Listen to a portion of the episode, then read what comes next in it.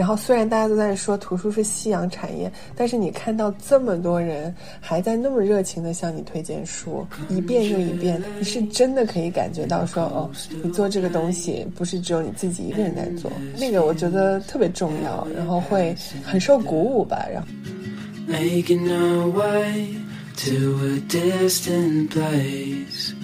文字是可以去震动另外一个人的，然后写作者他这生命本身，他确实也可以震动更多的生命，就会觉得其实书确实是活了起来，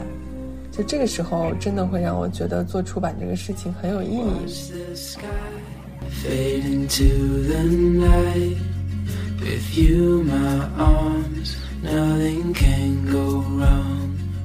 Hello，大家好，欢迎来到过度解读。这是我们第一期邀请到了嘉宾来参与对谈，也是我们那些还在读书的人系列的第一期。提到那些还在读书的人，我们第一反应就是图书编辑。现在我们总是会听到出版行业，尤其是实体书行业，已经成了夕阳产业，但这是真的吗？今天我们邀请到的嘉宾也是我们最好的朋友，也是小罗的大学室友从奇。他就是一位在出版业待了不短时间的图书编辑，既做过版权编辑，也是欧美文学的内容编辑。尽管从其的个体经验并不一定能代表整个编辑群体，但至少我们能从他的分享中捕捉到，在这个世界上仍然有一群人对书籍抱以赤诚的喜欢，并且相信着文字的力量。今天这期我们会一起聊一聊图书编辑的日常，从版权到上线的全流程，一本书究竟是怎样被送到你的面前的？如果你也是喜欢书籍的人，也许你能从今天的节目中带走一点共鸣，和我们一起发出感叹：真好，至少我们生活中还有书籍。好，我们就正式进入今天的节目。接下来是我们开场的一个快问快答的环节。其实也是嘉宾介绍环节。啊，最近在看的一本书是？我最近在看门罗，看门罗的《你以为你是谁》。平均下来，每天花在读书上的时间有多少呢？嗯，现在会少一些，现在一到两个小时。如果排除掉工作之外的话，呃，工作当中确实也有比较多的时间会需要看稿子、处理稿子。从其最喜爱的书籍类型是，我还是喜欢文学小说。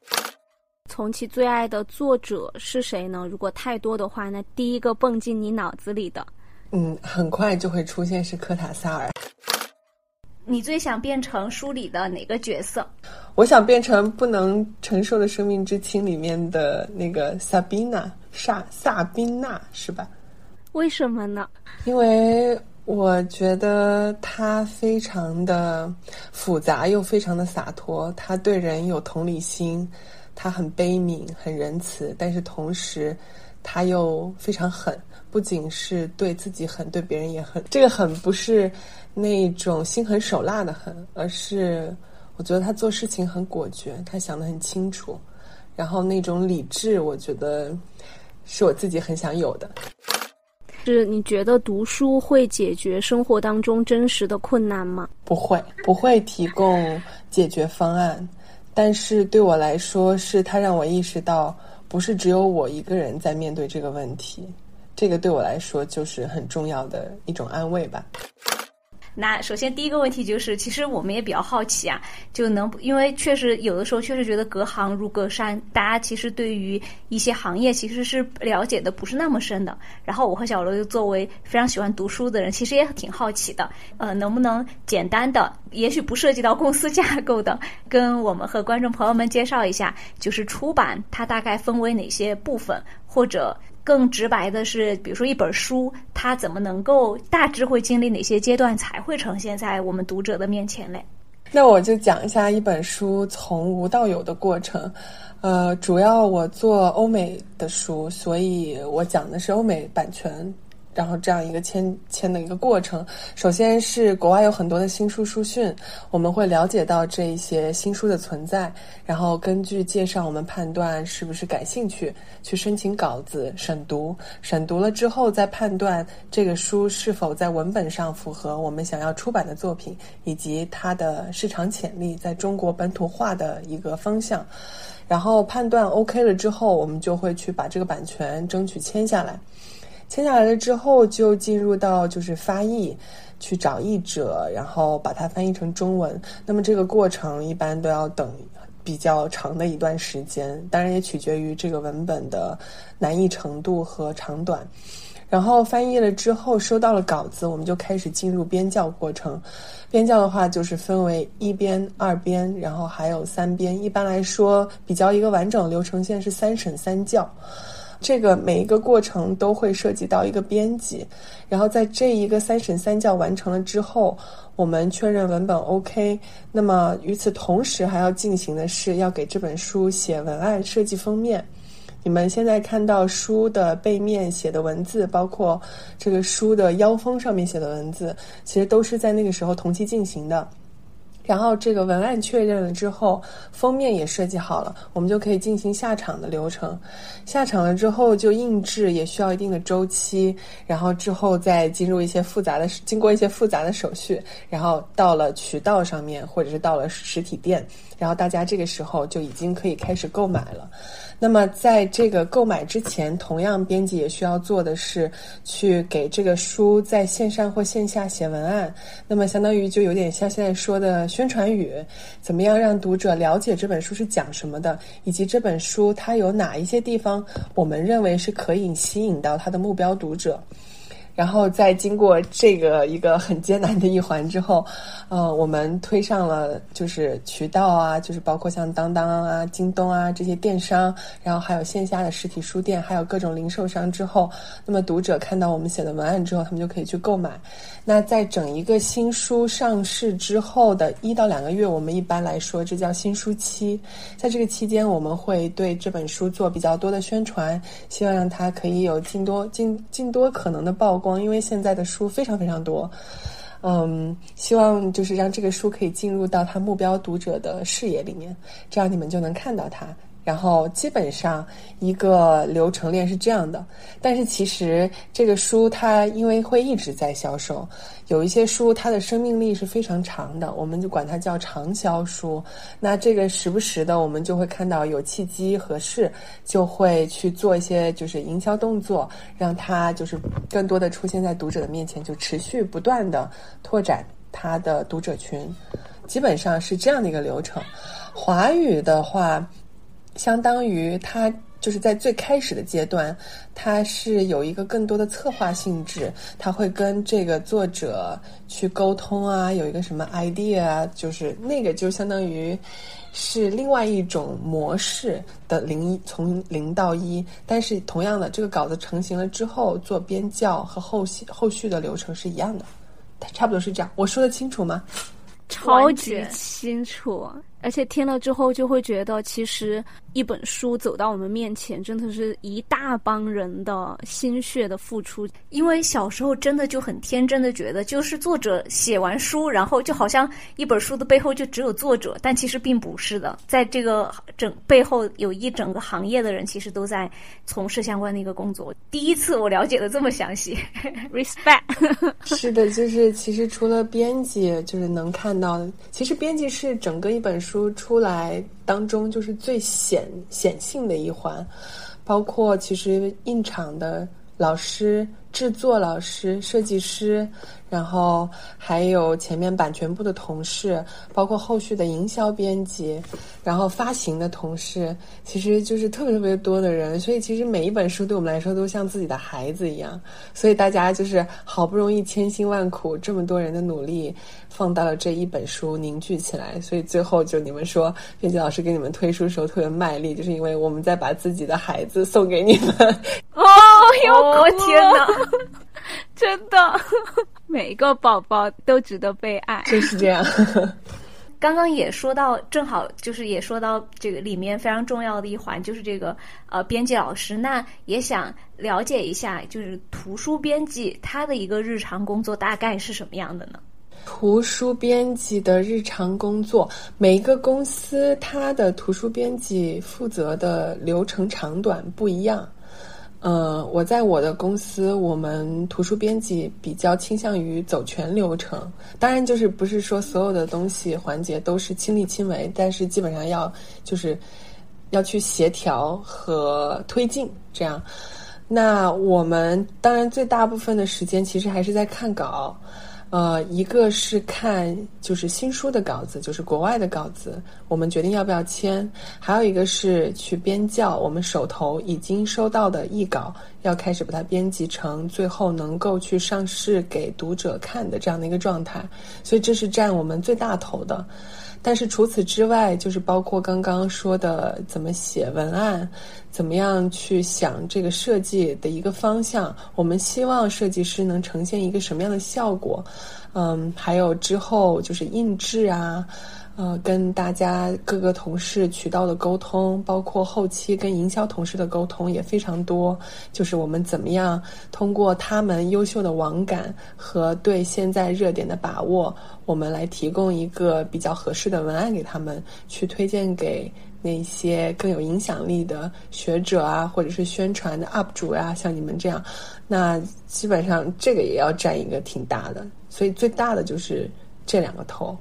嗯，明白。我感觉好像你们公司应该会对编辑的能力要求会挺高的，因为他就相当于是一个整个项目的 owner 的一个负责人，然后他也既需要了解这个这本书本身，然后还得其实得具备一定的市场营销和就是读者这本书的反馈的一些把握和判断，甚至还有设计上也还需要有一些就是。审美在里面，所以我觉得还挺还挺好的。尤其刚刚从庆还提到网感，之前有闲聊有说到说从庆现在也还要研究，呃，包括一些新兴的平台，像像小红书呀、像抖音呀这些。对，刚刚刚说到他现在已经能够写出“家人们谁懂？读了这本书，知道你们为什么不愿意结婚”这样的文字。读门罗才明白为什么不愿意结婚。像我们对于编辑老师的工作，其实还会来自一些影视作品。编辑日常是催稿子的，请问这是图书编辑的工作职责吗？这是真的还是像这些影视作品虚构的？这是真的，就是呃，因为我做欧美书多一些，所以欧美书呃比较常见的情况是这个稿子已经好了。嗯，然后当然也有那种在呃 proposal 的状态，那个时候我们就算去催，其实他们就是本国的编辑应该比我们更着急，所以就还好。但是如果是做原创的话，那个确实他们会有一些就是需要催稿的状态。那对于我来说，另外一个催稿的状态就是催译稿，就是这个呃译稿是。就是我们规定的时间差不多要到了，或者是晚一些，我们就可能会去问一下大概是什么情况。这样，想问一下有没有不脱稿的 作者或者是译者呢？还是脱稿是个普遍现象？小罗，你想为自己的脱稿行为找借口吗？因为我日常会写东西，真的是拖到 deadline 的最后一秒钟，感觉是常态。是，就是。真的有非常按时交易稿的译者，甚至还有提前交易稿的译者，他们是存在的。所以我对这些人都大 写的 respect，因为我自己也在翻译一个，这个也在脱稿状态中。然后我觉得，尤其写稿就更更是这样了，因为翻译，我觉得你还是在借靠一个文本在做这个事情，你是有一个支柱在那儿的。然后，当然写稿你肯定也有一个 idea，但是。那个东西我觉得更难，嗯，所以我们都比较理解说作者或译者因为一些事情啊，就是脱稿啊这样，嗯。呃，我跟小罗其实也有说，因为就是借借由他自己脱稿这些情况嘛，所以我跟小罗真的觉得世界上不能没有编辑，因为没有编辑，大概很多作品都出不来，就是因为有人要催，要催才能这个作品才能这个诞生，所以真的还挺重要的。因为作者都是怀抱着对编辑老师的歉意完成的作品。不是，其实我们都是怀着感激之心，因为如果没有作者的话，我们编辑师似乎也没有什么事情可以做了。所以这是一场双向奔赴。对，双向奔赴，是的。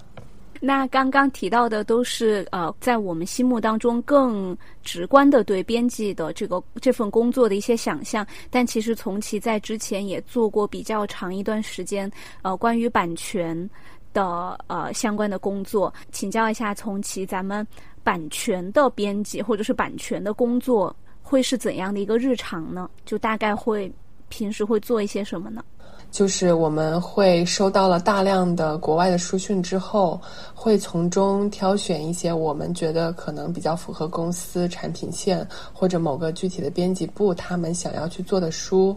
那样的书讯推给他们。那么等到编辑们感兴趣之后，我们就会跟他们一起审读这些稿子，然后大家一起讨论，然后上会，然后再一起沟通。呃，如果确定要签之后，这个是我们最重要的工作，就是。如果一本书就是炙手可热，大家都想要，那这个时候我们要通过什么样的方式，怎么样展示我们的能力和优势，去把这个书签下来？这个就是一个就是版权部的重中之重。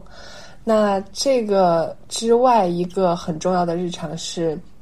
我们需要跟国外非常多的权利人，一般来说是作者，然后还有版权代理，还有中国的版权代理。呃，去沟通，保持就是比较畅通的关系。那么这样的话，他们了解我们的产品线和我们的能力之后，对我们产生了信任。那这样在以后就是推书的时候，他们也能更好的推荐给我们真的适合给适合我们的作品。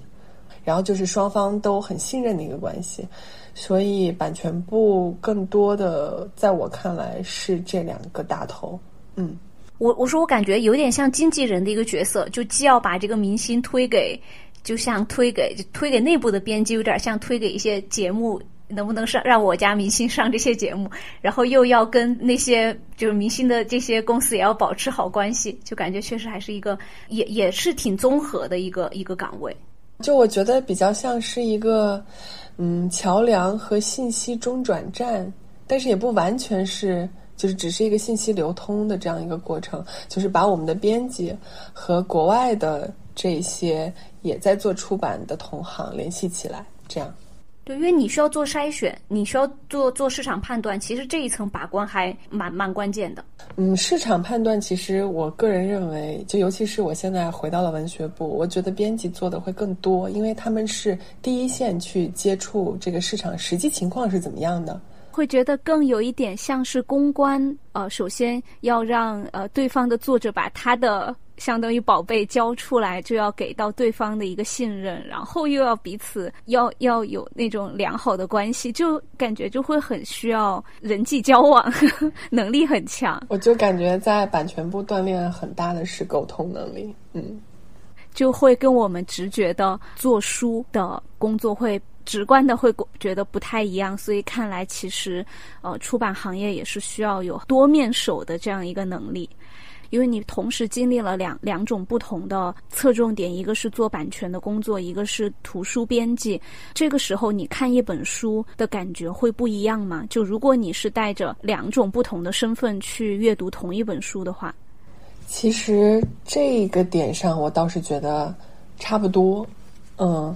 因为。当时在版权部的时候审稿子，也其实是想要针对往我们国内的市场，我们国内的读者阅读的，就是关注的方向呀，然后他们喜欢的兴趣点啊，然后社会正在参与和讨论的议题啊，就是这些，包括文本本身的判断，其实是跟我现在在编辑部是一样的。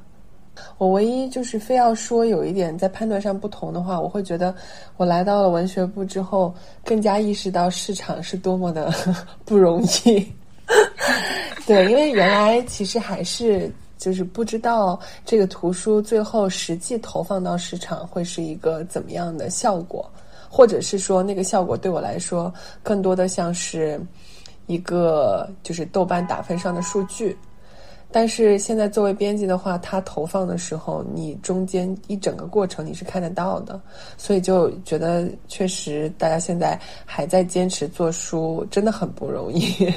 所以其实还是大家的目标，其实本质是一致的，只是无非在哪一个不同的环节上，可能承担的功能不一样，但其实目的最终的目的，对于书的判断还是很一致的。图书编辑能够更在一线感感觉到一就是前线的炮火那种感觉，跟市场可能隔得更近一些，跟用户是否是隔得更近一层？因为他是直接感受市场的。是的，我是这么觉得的。然后在版权部可能考虑一个选题，同时你也会。在想这个，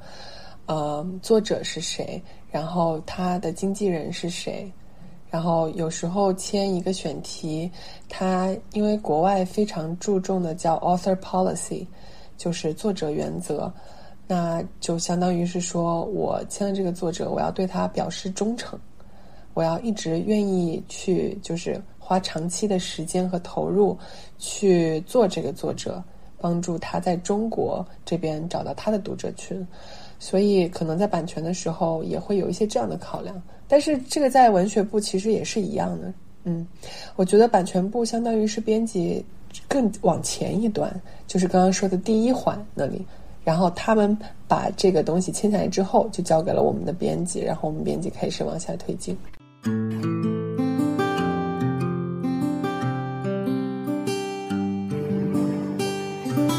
随着疫情的结束，各地的书展也进入了井喷状态。不知节目那边的你有没有关注过类似的活动呢？从启也为我们分享了他出国参加书展的经历。书展的话，它大概会是一个怎样的一个场合？然后包括说，你们如果是去书展的话，是会遇到怎么样的人？然后大概会需要去完成什么样的工作？带我们见见世面。就书展的话，基本上对，就它就是一般三到五天不等，然后在一个很大的场馆里面，它有各种各样的就是摊子，然后呃有出版社，有版权代理，然后各个国家的人都有。然后他们会有一个自己的摊子，坐在那里，我们就可以去跟他们沟通。那一般的话，我们会在书展开始之前很多个月就会去跟他们约好时间，然后接着我们书展上见面，其实主要还是了解，比如说我们最近签了他们的一些书啊，跟他们讲一讲现在的进展怎么样。然后更重要的是，他们有没有什么新书可以推荐给我们，跟我们说一说。然后我们通过这个渠道，就会更直接的了解到现在最新的图书动向是什么。嗯，然后再判断这个符符不符合我们的选题线，然后我们要不要去做。当然，其实我觉得，因为刚刚说的这些沟通，包括推荐新书，用邮件也是可以完成的。我觉得我自己个人觉得最最最最重要的一点，其实是因为我们见面了，人和人的交流，很多很复杂的事情用邮件沟通的时候，但是你见到这个人的时候，你跟他的交流，你才发现好像真的变成了切实可感的。呃，你可以通过他推荐这个书，他的热情，你感不感受得到？你就可以知道这个书对他来说的意义和亮点是什么。其实你是很容易去传染的。我自己觉得，嗯，书展对我来说最有意思的地方就是认识这一些都非常喜欢图书。然后虽然大家都在说图书是夕阳产业，但是你看到这么多人还在那么热情的向你推荐书，然后一遍又一遍，他们因为每天要见很多很多人嘛，基本上从早到晚都在开会，然后他们一遍又一遍的说同一本书，他们还是非常的有热情。你是真的可以感觉到说哦。你做这个东西不是只有你自己一个人在做，就那那个我觉得特别重要，然后会嗯很受鼓舞吧，然后就会想在这个行业继续做下去，这是我自己比较个人一点的感觉。重庆，你有没有一一场印象很深的呃某一次书展，然后遇到的给你留下特别深印象的某一位呃经纪人或者是嗯或者是同行呢？有啊，就是印象最深刻肯定是去年 去参加法兰克福的那个 fellowship program，然后当时就特别开心选中了，然后跟其他十四个来自不同国家的，就是呃同样的 fellows，我们就是一起去参观德国的那些出版社。这个项目是为期两周，第一周就是嗯，法兰克福书展的主办方带领我们这十五个 fellows 去，就是拜访这些德国，比如说出版社呀，或者是版权代理呀，跟他们交流。然后剩下的一周就是带我们去参会，就是开始大家要搞各搞各的了。我印象最最最最深刻的是，当时代表法国的一个比较小的独立出版社的编辑，他叫 Nicholas，然后他是一个哥伦比亚人，然后他在法国就是呃读书、生活、学习、工作。他当时跟我讲，就是让我们去 buy beautiful stories，就是他真的是对图书这个东西非常的，除了热情以外，他更多的是。对于文字和文学的忠诚度，因为实话实说，工作久了之后，虽然每天跟文字打交道，还是会有一些疲惫。然后现在看书的感觉和原来单纯单纯做一个读者还是很不一样的。但是你听他讲书的时候，你真的可以感觉到，这个书对他个人、对他的生活、对他的生命历程来说是很重要的。那个东西非常直接，嗯，所以。跟他沟通，我就会觉得非常的受鼓舞吧。然后这个是跟一般就是公事公办讲业务上的交流还是不太一样。然后同时就是他对于文字本身的精益求精，因为他当时也需要去跟很多的作者沟通，他就非常的高强度的去参与到跟作者。就是一起去想这个文本，然后完全是就是去透彻的了解这个作者的需求，然后帮他不断的去脑爆想新的观点。我觉得这个也让我觉得非常的感动吧。就是我觉得他真的是一个对做书这件事情很有想法，同时还能够保持对文字的敏感度。我觉得这个很不容易。对，其实说起来很简单，但是真的对人要求特别高。嗯，尤其像刚刚嗯提到他说的那个 “buy beautiful stories”，我觉得这就是很打动人的一个原则。包括我相信很多读者现在之所以每一年都有那么多书。能够打动很多很多读者，就是因为还有就是大家的这种感知力是共同的，打动了 Nicholas 的那些书，应该也会打动一一大批读者。是的，就是我之前在看那个罗伯特·格特里布，他也是美国非常厉害的一位编辑。他当时说，编辑的一个很重要的事情就是把你对这本书的热情传递给更多的读者，就是 pass passion to passion，嗯，pass your passion to。More readers，我觉得 Nicholas 跟他沟通的时候，我就是这种感觉，就是他跟我讲完这本书，因为我感觉到他的热情，我也非常非常想看这本书。所以感觉这个像书展就是大型的线下面基的一个场合，它反而不是业务上的沟通，反而真的就是这种人与人之间的或者这种热情的传递。就是就是这些点，其实还还真的能够让这个行业能够继续的怎么说呢？继续的生存下去，很重要的一个原因。因为刚刚其实从其也有提到说，呃，会像在版权部门的时候，也会要决定引进一些国外的书籍，引进一些书的时候，会有一些比如说判断的标准或者是原则，为我们的读者选书会有哪什么样的一些判断的标准嘞？就首先，我想说的是，我不是一个超级资深的编辑，我也还在学习当中。然后，那个中国市场又是一个非常非常大、非常非常多元，所以我没有办法说很全面的回答这个问题。然后标准的话，因为每个出版社它做的线风格、擅长的都不一样，所以我只能代表我自己非常粗浅的理解哈。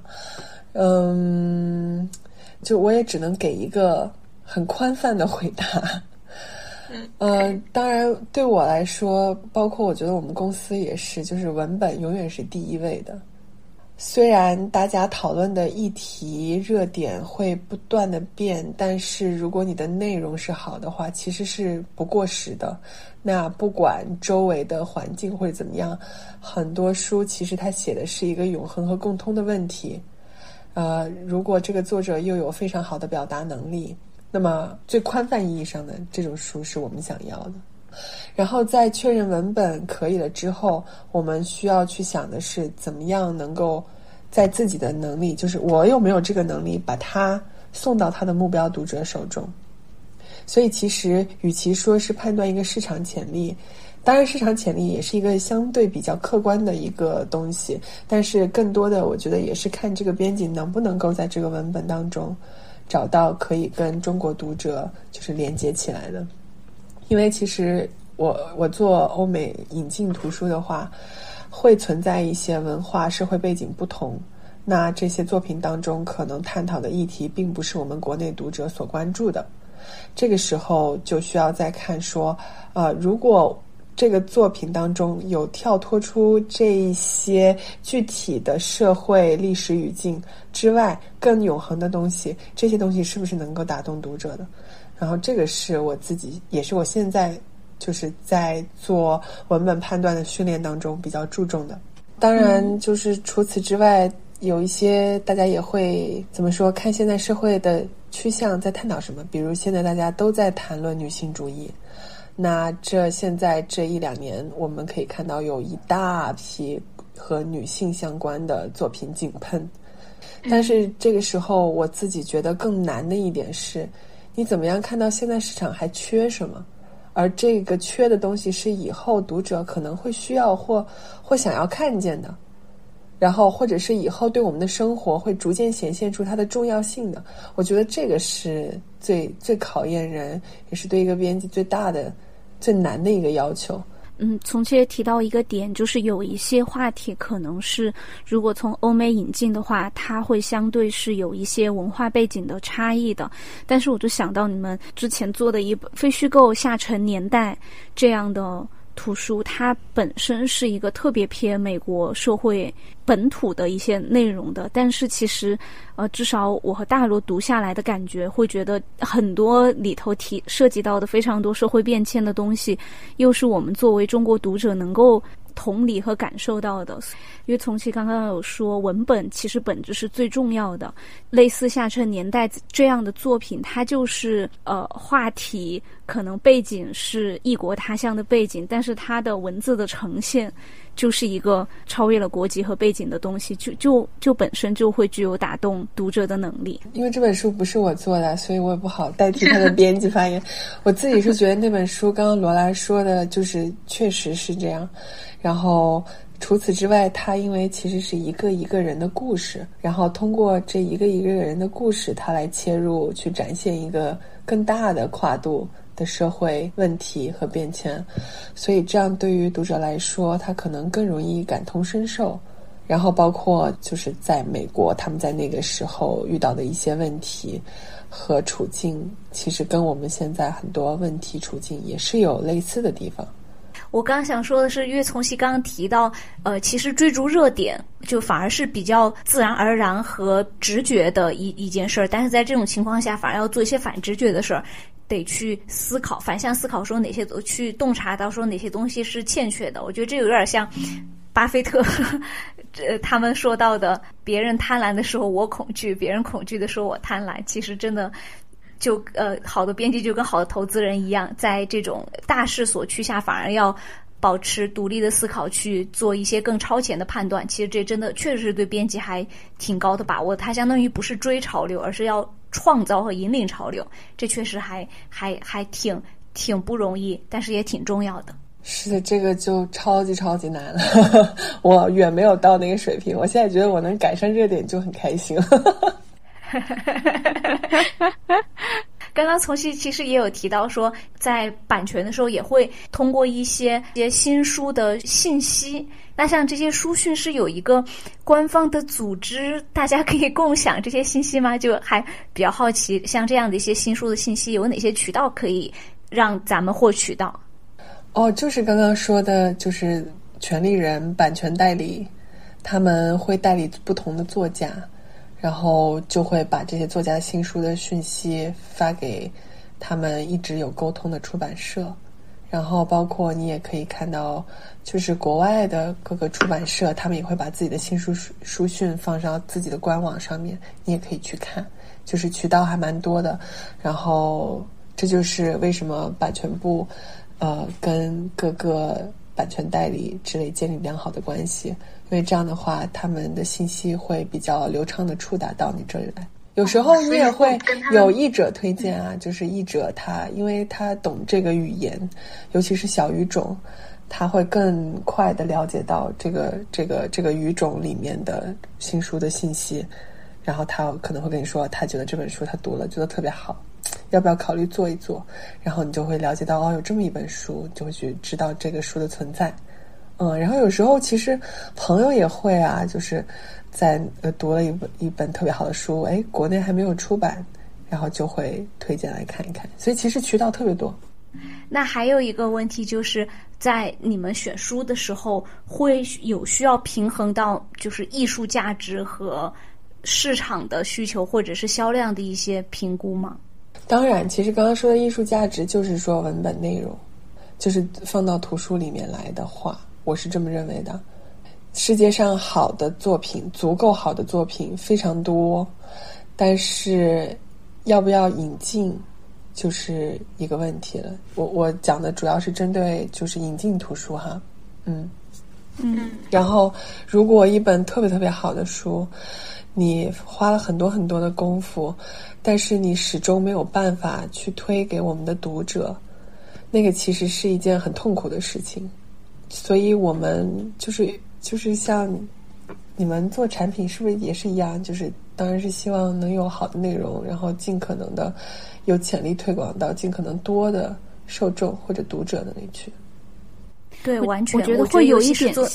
嗯，像做内容产出，就说哪怕是我们自己个人的。做一个选题，你想要做哪个内容，想要做哪个选题，也会考虑说啊，这个话题会不会太小众了？但是也会有一些反直觉的东西出来。当然，所以这也是我和大刘说不懂流量的原因。就有的时候在互联网上做一些内容，有的越垂直越小众的，会以为没有人喜欢的东西，它反而会跑的会比其他的一些感觉要，但有效果要好，是因为互联网它的算法推荐。或它流量能够很精准的触达到它的用户群体，所以我刚听从记讲到说有没有能力把这这这本书送送到适合的或是他的目标读者群体，这是编辑老师很重要的一个一一个判断。我觉得这一点确实还还真的是蛮重要的。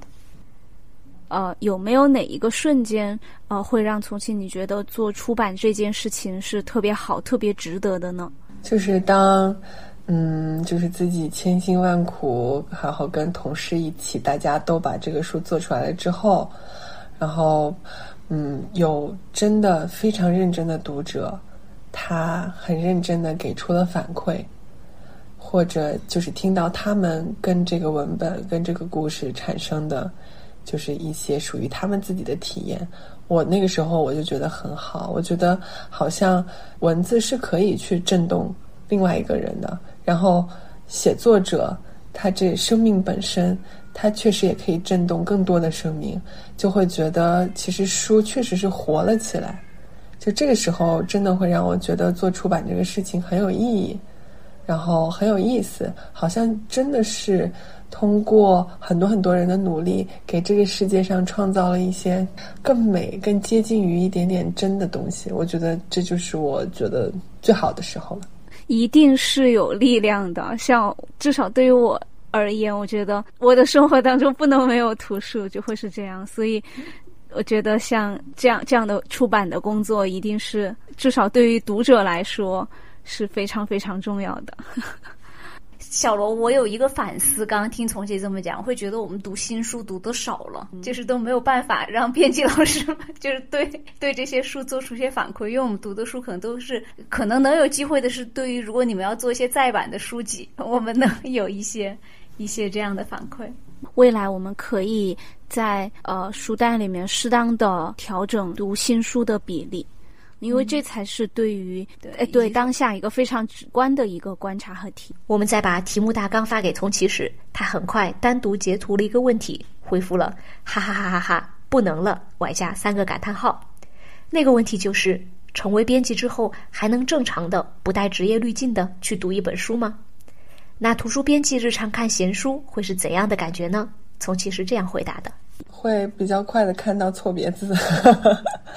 然后一些排版问题。当然这是最浅层的，然后更多的是说会在想，嗯，比如说这本书特别受欢迎，我就会读的时候会想这本书为什么受欢迎啊？它确实有一些这些特质，呃，然后还有就是。这本书如果换作是我，我会怎么做？呃，所以现在感觉就是看书，可能我觉得没有像以前作为一个读者那么纯粹，因为以前看书的时候会更多的去想这个书的写法，然后这个书的技巧，这个书的结构，这个书作者想要提出的问题和。想要表达的东西，当然这些现在也还是会关注到，但是现在也就是会花一些精力去想刚刚说到这些问题，嗯，所以我觉得会有那么一点点怎么说呢？受到影响吧。实话实说，有时候就是下了班之后，尤其是周一到周五的晚上，我很难再看书，所以我现在都得早起看书，因为这样我才觉得我能够把。我当天在工作当中看到的密集的文字清除掉，然后早上起来带着相对空一点的感觉去去读书，我就会觉得跟他更接近一点。嗯，不然的话会觉得很麻。会可能是因为真的你已经知道了，你看得到这本书，你仿佛就是能看到背后的一条产业链的一所有的操作，所以你可能评评判它的标准就会更多。因为可能我们原来作为读者评判的标准就那么一条或几条，但你现在评判的标准维度太多了，你大脑已经会自动的 开始进入到流程里面去判断，所以可能最后每一个维度都都都看得不太透彻。没有啊，我会觉得，反而是会觉得做这个工作真的要很喜欢读书才行，因为你的日常工作就是，呃，跟读书是密切相关的，而且然后还有意愿和精力再额外的再去有阅读，就说明真的是得很喜欢看书才行。那接下来想也想从工作再往回看，就是关于文学和读书本身。就首先第一个问题就是想问，呃，你是一直就喜欢文学吗？还是从某一个节点开始发现自己对于文学这个领域的兴趣的嘞？不是哎，我觉得我小时候就是当时大学的时候跟你们聊天，还有跟班上那些同学聊天，我就发现天啊，我根本就没读过几本书，所以其实对我来说。文学的兴趣是在大学的时候才开始，就是比较认真的读书。在此之前，就是天天忙着应试考试。嗯，所以其实我就一直觉得有一点点遗憾吧，但是没什么办法，就是这样了。遗憾没有更早的开始看书吗？对，但是就这样吧，就 let it be，我也躺平。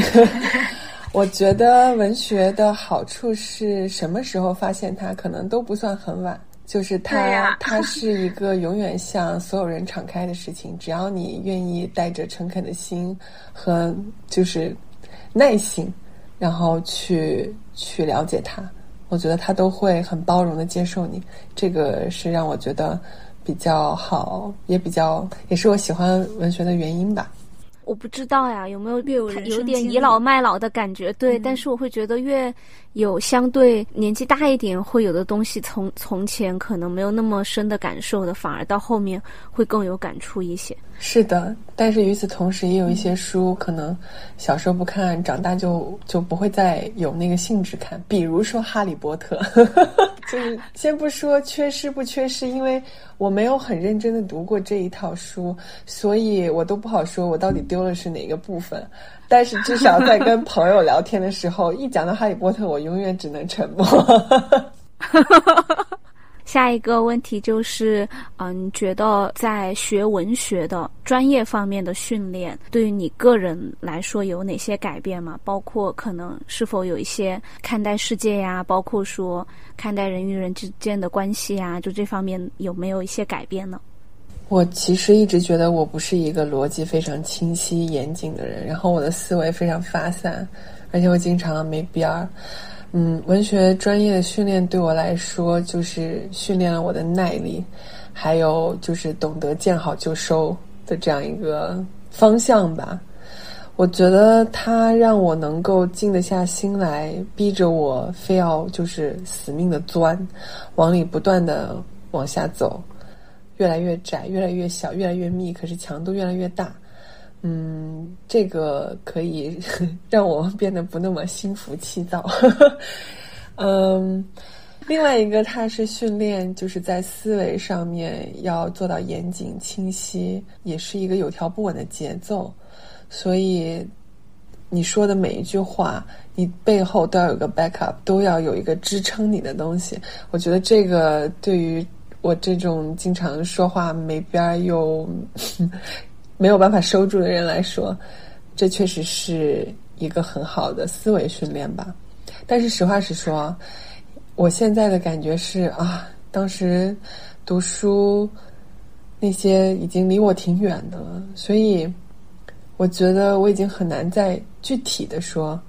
他们给我的改变。但是最笼统、最直观的，永远都是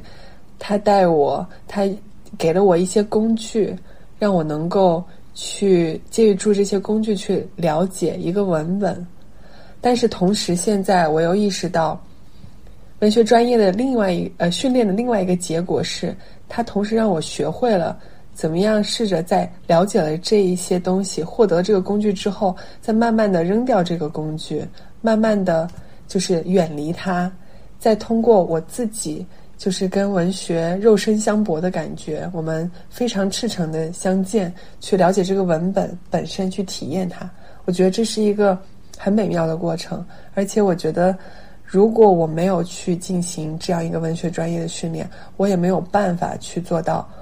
慢慢慢慢的把这个训练从我个人的阅读当中渐渐的淡去，再重新去回到这个文学的文本当中。我觉得。是一个很有意思的一个过程。我其实很同意刚刚从其说的，所谓的专业的训练，其实不仅仅是文学的专业的训练，可能整个学术的专业训练都会是让无论是写作也好，还是表达也好，更加的有逻辑。然后你所有的东西背后都要有一个支撑，这些都是都是共通的。然后另外还有就是给到了。你刚刚从其提到的一个的一个工具，然后其实我觉得我的学术训练也是类似的，就是他给到的工具就是一些检索的能力，然后包括说看一些话题的大的一些框架分析的框架，但是像刚刚从其还提到说。慢慢的淡忘这些学术专业的一个训练，那我也还想再小小的补充一下，因为刚刚说的是专业训练给到个人的改变，但如果光从文学本身呢？你觉得文学本身的话，呃，可能是不是跟你的个人现在的生活会更接近？然后它有没有带来哪些改变呢？我觉得它让我变得更加的平和吧。就是因为文学提供了一个非常非常多元的体验，我现在觉得多元是一个非常非常重要的事情，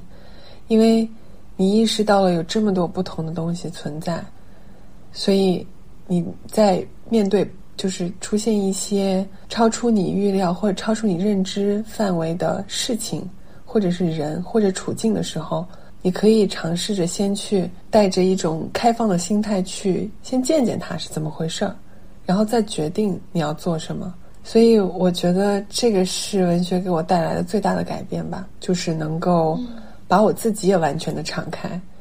然后，因为只有把自己完全敞开之后，才能够去更多的体验到超出你自己之外的东西。你不再是你自己的一个经验范围了。所以现在。遇到不管是觉得很伤心啊、很痛苦啊、很愤怒的事情，你都会觉得，有时候我就会在想，这其实就是我生命作为一个故事中的一个体验，它是一个阶段。然后虽然这个过程很痛苦，但它是一个体验。然后对我来说，体验永远是有益处的。当然，这个是我现在说的，我不知道再过几年我会怎么想。但听从期这么讲了之后，突然有一种特别特别想要去读文学作品的这种想法，因为平时读非虚构太多了，真的是这样。我觉得也是一样的，就是我现在呃，最近前段时间刚读完那个《东京八平米》，它也是个非虚构嘛，当然它不是那种你们读像社科啊、历史类的这样子的类型的非虚构。我觉得非虚构也会体，就是呈现不同的生命样态。不管他是讲三和青年、讲小镇青年、做题家，还是在讲在一个东京这样一个大都市里面去住八平米的房子，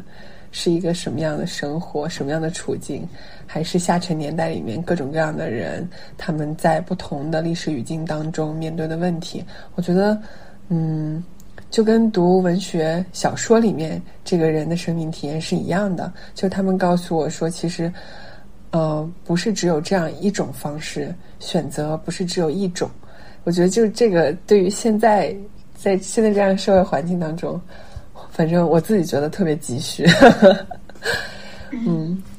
而且我真的会觉得，最最最最后再重一句，就是我会觉得，文学读文学故事和文学作品里面的人生体验，或者是那种感受，是最超出我预料之外的。就有的时候读一些历史呀，包括读。读一些社科类的作品，你大部分情况下，你再怎么极端的情况下，有的时候是可预期的、可预知的一些体验。但是读文学作品，有的时候偶尔戳你一下，然后突然来来一些东西，会是预料之外的一些东西，或者是细腻的那种描述和体验，非常个体、个性化的一些东西。因为我我可能我自己不是非常敏锐的、细腻的那种。看到人家用文字描写出来，会觉得很意外。为什么呃，当初在读了研究生之后，没有选择继续学术，再往下继续了呢？哦，一个是我觉得我自己可能就是头脑不够聪明，因为我觉得那是跟我一样的 想的感受。我真的觉得读博就是是一个就是 huge commitment，嗯。我不仅是说时间，这都是其次的，而是我有没有这个能力去做这个事情。当然，另外一个对我来说很重要的原因是我做了出版之后，我觉得工作就是我太喜欢我的工作了。我当时确实是因为觉得，如果我可以做这样一个工作，依旧跟我喜欢的东西打交道。那我为什么还要去钻破脑袋尖去读博呢？我就是这样子，所以就没有再读了。我本来当时回来之后那一年其实 gap year 嘛，然后是在准备申请什么的，但是上了这条贼船就再也没下来过了。真的，从其是我们周围能能能够让我们极为少数感受到说对工作特别热爱，然后做着自己喜欢做的事情的，就那种感觉是真的不一样的。其实我们做读书 UP 主，然后也会有呃。朋友来，呃，就是来咨询说有没有一些能够提升阅读速度的方法？因为从其日常读书也比较多，能不能分享一些你日常就是觉得对于提升阅读速度会有帮助的一些方法？哎呀，这个真的 对不起，我读的也很慢，然后我只能说，确实是多读就会更快一点，就是只是这样。但是我其实真的读书很慢，我没有什么技巧，嗯。所以大家可以放宽心，对，这也是一个一个 tip。对，尤其小说，因为它没有办法，比如说我们对对对，没有办法，嗯。可不可以请从其推荐一本你最喜欢的小说？如果太多的话，就分享一本近期印象比较深刻的吧。好，就还是刚刚说的那个门罗。你以为你是谁？感觉这好像像营销啊！但是这本书真的是我近期，嗯，做书也包括包括我的私人阅读里面，我最最最喜欢的一本书，就是你以为你是谁？Who do you think you are？它其实是十个短篇小说，但是它的主角是不变的。它就讲述一个人一生中十个决定性瞬间，十种处境，然后他在讲述一个女人在这十种处境当中，她所要面对的一些很复杂、很暧昧的感情。我觉得。门罗是一个对就是写作、对生活都看得很清醒、也很狠的人，但是他的这一种狠和清醒，不是建立在现在所谓说的就是泾渭分明，然后我对黑白划分的非常清楚，因此我可以非常理智的做出判断。他的那一种狠和清醒是建立在他对这个处境当中人要去面对的那种情感非常复杂、非常模棱两可、非常两难的那种情况之下，他给自己做出的一个决断。而他从来不否认他自己因为做出这个决断之后承受的那一种羞耻、那种痛苦。我觉得这个是我现在特别喜欢也想要看到的文本，因为很多书，嗯，包括很多观点，现在我会觉得，就像刚刚就是跟你们聊天说的，就很片面。我觉得很多东西没有办法那么绝对。我觉得更厉害的。或者我自己更喜欢，我个人认为更高明的，就是把这种很模糊、那种在中间地带的东西写出来。所以，我就特别喜欢这这个小说，完全被种草。我也是，因为这才是更接近生活本真的样子。就太绝对、太片面，那不就是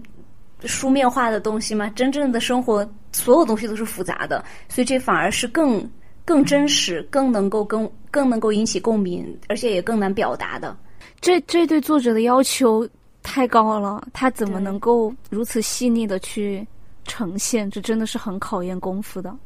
嗯，特别期待阅读。是的，其实我觉得生活中，对不起，我要多说几句。就是我觉得生活中有很多东西其实是很脏的。嗯。然后我觉得门罗是把很脏的东西也写得很干净。然后，但是在同时，他也不会丢掉那些脏的东西，所以这个是 这个脏是指就是复杂吗？不只是复杂，有些很不堪的，然后人性当中的黑暗面吗？就不都不好说，因为我觉得黑暗也是一个判定词，嗯，就是你觉得黑暗是一个什么样？它不是白的，是有一些很浑浊的东西在那里吧。然后一个人，包括比如说情欲，嗯，现在大家探讨很多是一个同意这样的一个概念，对吧？但是在情欲当中，你性的觉醒和追求，这个时候你怎么样去判断你是一个主动还是被动？你是感觉到羞耻还是你感觉到自由？就是这个东西是很复杂的，所以我觉得门罗是把这些很浑浊的东西。他写的非常的干净，我觉得这真的是一个非常厉害的能力。嗯，就是肯就是洞察力和文笔能力，就表达能力都很顶尖，才能做到这样的。就他又看，他又能感受到，他又能写得出来。是的，他太好了，期待阅读，吃下安利。那今天也特别特别谢谢从启跟我们聊了这么多关于呃图书、关于出版，然后关于文学的的内容和故事，然后让我们嗯跳出普通的嗯读者的一个视角，看到了图书它更多元的一个面相，然后最印象最深的还是感受到了出版行业和图书行业本身的那一颗大家都很热爱的。跳动的情感，然后也会觉得真的特别特别好。嗯，谢谢从奇，谢谢从奇。因为我们录的时候其实是下班之后的晚上，然然后感觉而且是从启加了班，对，加了连加了几天班之后还跟我们，所以 谢谢从启。啊，这有什么？我觉得很开心，就是都在做自己喜欢的事情，就很好。最后的最后，因为我们可能结尾会放一个结束的音乐，那不知道从其现在呃有没有一个想要作为结束的一个音乐？有，马上就出来，就是叫《Sounds for Celebration》，是呃一个乐队重塑雕像的权利。然后这个歌，如果我没有记错的话，当时的背景是他们要去。在我忘了是哪个国家做演出，然后结果临时通知没有办法演出了，然后他们就做这样一个曲子。然后我觉得歌词写的非常好，然后在我有一段时间里面，这首歌给了我很多很多的鼓舞。Across my fingers for arriving，这首歌 Sounds for Celebration。然后我自己觉得做出版的时候也是觉得一样的，就是 Sounds for Celebration 对出版行业来说至关重要，因为确实图书市场挺难的。但是我们还能可以听到来自读读者的 Sounds for Celebration，来自同行的 Sounds for Celebration，我觉得就很开心。所以看到有更多的人喜欢我们做的书，就会可以让我们继续走下去。第一次这么深刻的感受到，读者的也有力量，读者也有，也要勇敢的为爱发声。那就谢谢从奇，谢谢你们，下线了八八六。